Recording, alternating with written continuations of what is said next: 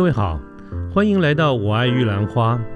这个节目呢，主要是针对年轻人所可能遭遇的各种议题来做广泛的讨论与分享。欢迎您跟我们一起。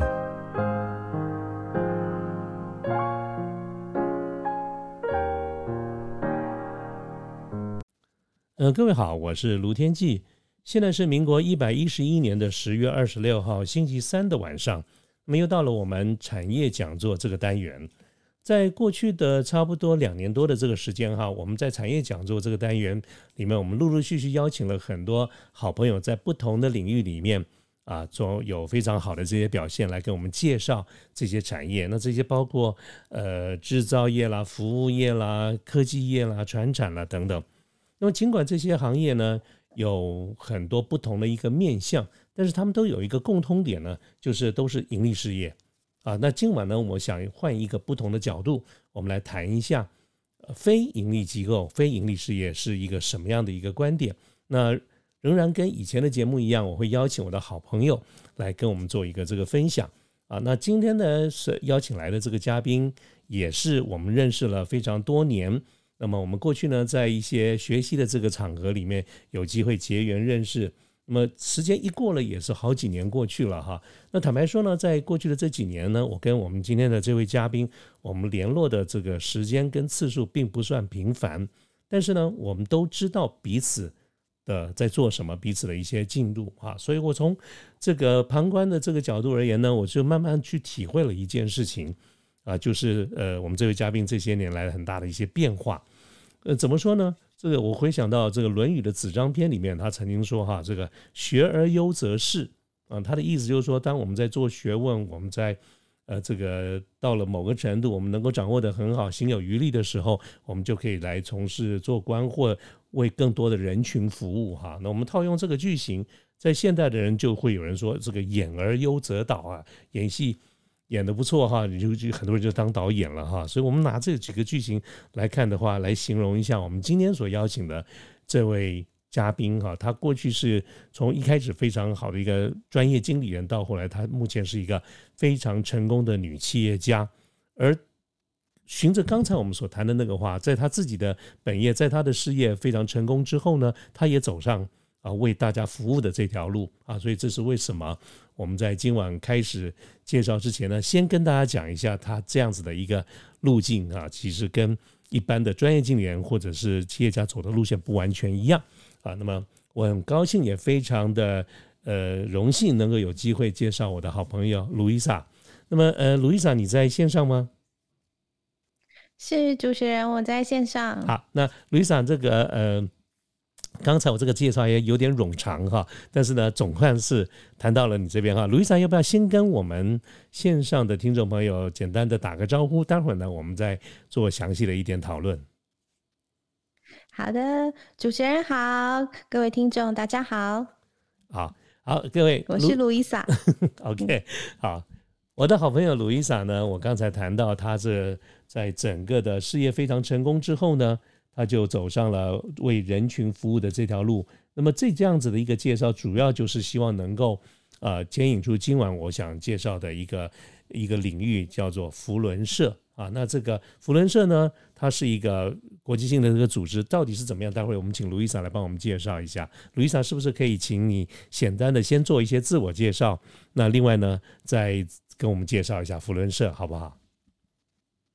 好的，非常感谢主持人给我这样的一个机会哦。那首先我还是跟大家自我介绍一下，因为呃我的学经历跟最后会加入普伦社其实还是有相关的。那我的姓比较特殊，毕姓姬，那是竹林七贤嵇康的嵇，然后不是鸡汤的鸡哦。如果大家不知道的话，可以上网去 Google 或是看金庸小说。那刚刚主持人呢称呼我为 Louisa，这是我在普伦社里面的 nickname。对，这样子。然后呢，呃，我想先介绍一下我的学经历。我以前是主修社会政策跟社会工作，然后非常喜欢心理咨商，所以曾经我觉得我会走上心理咨商的这一条专业道路。但是呢，人生呐总是计划赶不上变化。就在我毕业的时候呢，我的父亲他又默默的做了另外一个事业，就是做意大利的 gelato。Gelato 就是意大利冰淇淋。好吧，这些传统的男生呢，自己又不下厨又不做东西，怎么办呢？就把女儿扔去意大利学做 gelato。所以，对，那在第一个十年，我就是呃，把我的职业生涯都奉献在意大利冰淇淋上面了。我都还记得当时你店里的店里的音响还是我帮你规划的呢。是的，没错，就是主持人呢推荐我们那个店里面的音响，然后也用了非常非常长的时间啊，很好听这样子。嗯对，那就十年之后呢，我却面临了人生的转职。大家一觉得，哎，在家里工作还可以转职啊？对我也觉得很不可思议哦。就是又转了一个非常不一样的行业，就是刚刚呃主持人也有提到，那我呃就转到现在我们家的本业。它主要是在呃石化厂啊、炼制事业啊，然后钢铁厂啊这些地方，我们是卖他们的这个特殊的气体设备。所以呢，我从原本拿这个呃冰淇淋的搅拌棒，到后来呢，现在是呃要戴着安全帽，我要穿安全鞋，带着 pen 挤到那个 很可很大很大的工厂里面去工作的。对，那也是这样子呢。因缘际会，因为也意味着我未来要承担更多的工作，要在我呃父母创立的公司之下要承担更多的责任，所以后来也就加入了福伦社，也是我们今天要讨论的主题。嗯，这个福伦社哈是第一次出现在我们这个节目哈，我想呃。我大概知道一点点，可是我也说不上来。但是我也相信，我们有很多的听众朋友对福伦社其实可能恐怕是非常的不太清楚哈。所以，是不是鲁伊莎跟我们简单的介绍一下福伦社它的故事、它的由来，或者说它的缘起，好不好？好的，那我们现在当然就是要讲福伦斯的故事嘛。那故事总是从从前从前很久以前开始了，所以就是呢，从前从前一百一十八 年以前呢，有一个叫做保罗哈里斯的人呢，他是一个律师。有一天呢，他就觉得说，嗯，我来做一件事，做什么事呢？就是他找了几个，因为大家都知道，律师一定会接触各行各业的人。所以呢，他就找了几个他最要好的客户，然后都是来自于不同的行业的人，大概呃个位数，可能四五个人这样子。然后他们就开始干嘛呢？呃，就是做了一个集会。那这个集会呢，就是大家哎分享一下各自领域里面的一些专业的事情，然后呃可以聊聊人生，谈谈心，谈谈天的。那一开始的时候呢，这些人也是在各个人的工作。场所来举办这样子的一个例会，所以就是轮流举办的，因此有了 Rotary 的这个名词。那 Rotary 其实是轮流，跟我小时候想的福轮好像不太一样。我老觉得福轮呢，那个 logo 也是一个齿轮，是个轮子，好吧，就是一群扶着轮子的人。哎，我也是这样子想。要么你做人，难道不是这样子？我一直以为是他的故事，不是。不是，他不是不是坐着轮椅的人，也不是推轮椅的人，他是一群轮流举办例会的人，然后在啊，就是联谊呀、交流啊，有这样子的情形。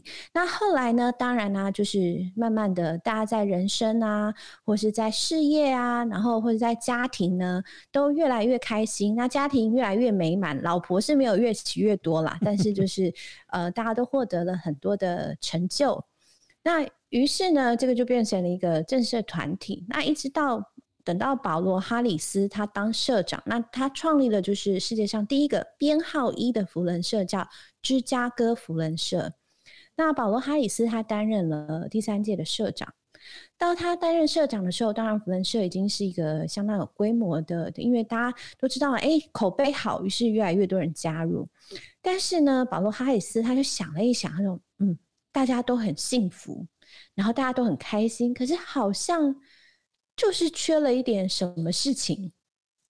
那他也觉得，他希望把这个这样子的一个社团可以延伸到很久很久的以后，所以呢，他就做了一件非常重要的事情，也就是呢，他开启了福伦社的第一个公共服务。那公共服务呢，也就一直延续到一百一十八年后的今天，这也是福伦社非常非常重要的。因为保罗·哈里斯觉得，既然我们在这里聚会的人得到了很多幸福跟好的事情，那当然这些好的事情一定要分享出去。那所以这是第一个很大的改变。那再来，人越来越多了，所以呢，呃，福伦社也从在各个人的工作场所轮流举办，改为每周一次，然后固定地点的例会。对，就是福伦社国际福伦的从前从前。那我要说一下台湾福伦社的以很久以前。那很久以前呢，在大概民国三十年左右。呃，国际福伦福伦社的这个呃组织团体就从国外从西方传到台湾来了。那当时呢，台湾呃是受辖于比如说像香港啊，或是日本，所以我们自己本身是没有办法管辖我们的福伦社，那是是受呃就是等于说从其他地方来的。那我们的民国三十年，它应该那个时候还是日治时代嘛，哈。对，所以其实从那个时候很早很早的时候就有福人社的。那呃，台湾最早最早的福人社呢，刚开始都是以城市为命名的，比如说高雄福人社、基隆福人社、台北福人社。那后来越来越多之后呢，就是又再加上了方向，比如呃台北东区福伦社、台北西南区福伦社。那像大家如果看到这样的名字，你就可以知道说，哦，这是蛮有历史的一个福伦社。嗯嗯嗯。那当时福伦社呢，也有蛮严格的限制，就是说，呃，加入福伦社的人可能都是要是呃社会上的佼佼者、精英哦。然后，而且呢，年龄限制也是在四十岁以上。对，这是福伦社很简单的，就是。呃，过从前很久以前那你还不到还不够资格加入哎，如果还有这个年纪的限制的话，对，那所以我们现在就要讲到福伦社的现在，嗯嗯，对，现在的故事又是怎么样呢？那呃，国际福伦社呢，在一百一十八年后的今天，它现在会有一个国际福伦总社，那这个总部就是设在美国的伊利诺州，嗯，那一百一十八年后的今天，女力崛起。当然，福伦社女力啦，所以呢，就是出现了第一位女性的社长，叫做 Jennifer Jones。那她就是管理所有全世界这么多的福伦社跟福伦社社友。那呃，国际福伦我们刚刚有讲到了，在保罗哈里斯的担任社长的时候，他开启了一项非常重要的服务，就是公共社会服务。那一直延续到一百一十八年后的今天，福伦社有七大焦点领域的社会服务，国际性的服务。那这些七大焦点领域可能就是比如说像是妇女啊、儿童啊、水啊这些的。他如果有兴趣的话，可以上网去 Google 一下，呃，它有很多很详细的一些介绍。那么我现在在这边要介绍一个比较特别的一个全球性的服务计划，就是叫做 End Polio，终结小儿麻痹。那我不晓得主持人您有没有印象，小儿麻痹这个疾病曾经在台湾大流行过？它差不多是在民国四十八年到五十二年哈，这中间的三四年是当时这个情况最严重的，差不多就是那个年代，差不多就是一九六零年代前后。对，然后但是现在比较年轻的小朋友们，比较的弟弟妹妹们，小鲜肉，大概就对这个疾病没有什么概念。可是我记得我很小的时候，我的保姆的女儿，她就是重度小儿麻痹的患者。对，所以我对这个疾病是非常非常有印象的。那为什么我们现在在台湾看不到了呢？那是因为我们的台湾每一个新生儿都很幸福，大家都有接种沙宾口服疫苗，但是就这样子的杜绝了这个疾病。但是在全世界第三世界啊，比如说奈及利亚，嗯，或是有战争的国家，伊朗、伊拉克，那甚至是不可思议的是，今年在美国居然也出现了一例小儿麻痹的病症。天哪！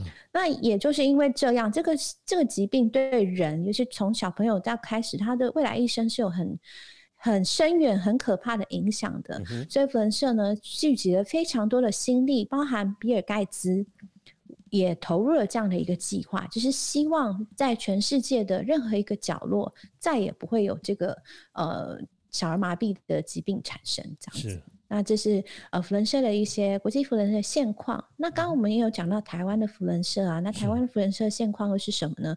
哎，我们刚刚说台湾福伦社最早呃差不多就是日据时代开始的，然后而且前之前还不是我们自己可以，就是我们的督导是在国外，不是在台湾。嗯，那现在当然呃我们自己的督导就是在台湾嘛，就是我们我们刚刚讲的地区。台湾大概就有十二个地区，那比如说我在的呃国际福伦萨五二三地区，大约就有七十七个社，然后七十七个社呢，呃。就是大约每一个社，你大概算一下，所以现在全台湾可能会有差不多将近七八百个到一千，将近一千个福人社这么多。嗯，那福人社社友的总数也差不多有到三万人左右。哦，相当有规模。所以是也对蛮大规模的一个组织。刚刚主持人也有提到说，哎。那以前不是说四十岁才能加入嘛？那这样子好像我就没办法加入。对对对，对，没错。但是现在的条件呢，就在我加入福人社的时候，他有一些改变了，就是他希望有比较更多的人来参与这个这个组织，所以他后来把年龄降到三十岁了。嗯，那当时也就是因为降到三十岁，所以嗯，OK，那我就可以加入了这样子。对，这是台湾福人社的一些现况。那大家就会想啊，哎，福人社是您请说，主持人。哦，没有，我其实刚才哈顺着这个年龄，这个这个卢伊莎对年龄这边的一个解说的时候，忽然想到，我要伺机要插入一个一个呃呃 update 哈，就是刚才在一开始介绍卢伊莎的时候。我居然忘了介绍啊，因为我刚才讲说，卢伊莎是一个非常成功的企业家，后来他在福伦社里面啊，也做了很多的这个投入。其实特别要介绍的，也是在这边跟我们所有的听众朋友这边补介绍一下。卢伊莎呢，在今年开始是担任呃这个国际福伦社三五二三，就是他刚才提到我们台北市的西南区福伦社的社长啊，他是从今年到明年的一个社长。那么在社长的这个呃。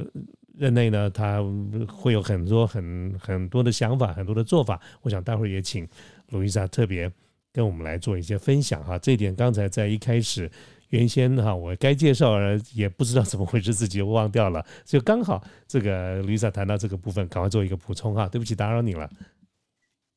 没问题，主持人，谢谢哦，谢谢您的补介绍。我们在福伦社有这个词哦，专有名词要补介绍，就是呃，常常像我这样会忘记介绍，是不是？哦，没关系的，反正这个 title 呢，说实话也不是那么重要哦。只 参加福人社，它的本质才是比较重要的。对，那刚我们讲到福人社本质呢，那到底呃一个这样的团体。它怎么样可以延续了一百一十八年？而且你看，在台湾也有三万，差不多三万个舍友，这么样一个庞大的组织。啊，而且呢，我相信很多福人社舍友呢，他其实都会有一个共同的感觉，就是因为我们福人社其实是有有徽章，然后也有年度的领带或是丝巾。嗯，所以不管你在世界各地，你只要看到这个。你熟悉的这个图案，或是福伦社的徽章，就知道哦，原来他也是福伦社舍友。然后，尤其在国外的时候，其实福伦社舍友都很开心会遇到跟他是不同国家的舍友的。嗯哼。那么这样的一个情谊又是怎么来的呢？我们刚刚有提到，呃，创办人保罗哈里斯，他跟他的一些客户来自于不同的领域。那所以呢，呃。来自不同一个领域，那就是重点，就是哎，要有交友跟联谊嘛，情感上的交流。那再来，他也开启了这个社会服务，所以社会服务呢，对于呃大家做好事，然后呃对社会有帮助这件事情，也是非常重要的一个福伦社的精神跟指标。那我现在要特别介绍福伦社有一个呃信条，我们知道像那个明教的那个教条，好了，叫做四大考验。福伦社的四大考验，所有的福伦社友一定都知道这个。那我必须要把它念一遍了。我们所想、所说、所做的事，应事先扪心自问：一、是否一切属于真实；二、是否各方得到公平；三、能否促进亲善友谊；四、能否兼顾彼此利益。好，刚刚我有特别在每一句的最后两个字都有特别强调一下。首先呢。呃，在所有不管我们做任何事情，或是你对任何人，你是不是发自于你的内心？你有没有虚伪？哦，我们在人设强调，是不可以虚伪。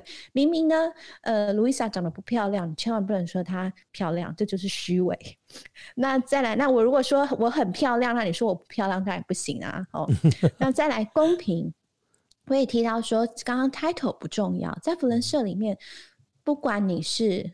呃，台塑集团的董事长也好，你是拜登也好，只要你进了福伦社里面，你就是跟每一个社友都是一样的，大家都是平等的，不会因为你的呃什么阶级地位有不一样的东西，因为大家都是付出一样的呃努力跟呃诚呃爱心。那对于从对内是这样的呃公平，那对外呢，当然也一样啊。你也没有任何的，就是不可以有任何的心思说哦，我好像比较优越，你是比较低阶层的人，就是强调这个，就是大家都是一样，一视同仁是公平的。那再来友谊呢？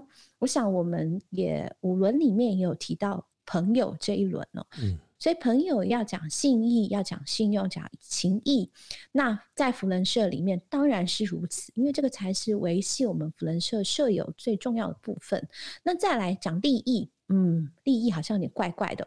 但是我们刚刚讲的说，是否能兼顾彼此利益？也就是说，当我们在发展很多的事情，不管是你的事业，或是你在做福伦社里面的一些服务的时候，你首先要想到的是。你要怎么样让所有的人都可以很开心，每一个人都有好处，然后呃，大家都可以从里面得到收获，而不是只有你自己一个人。所以在福伦社这四个考验里面，就可以讲出福伦社最重要的一些精神。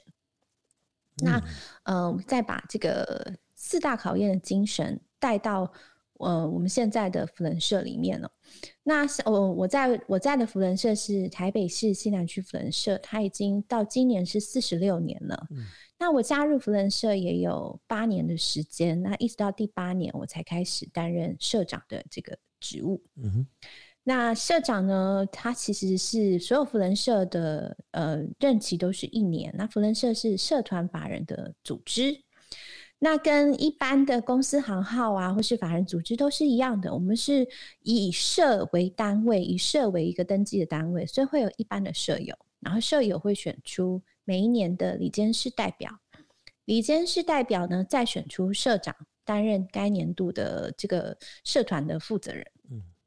那所以原则上我们是一年一任，然后也没有什么长官，就是你卸任了就卸任了，没有什么哦，还有前社长礼遇，没有这种东西，这是我们不认识的伦理。OK，对，所以当社长没有什么，就是就是为了要呃付出，然后呃感谢所有舍友们对呃我们的照顾。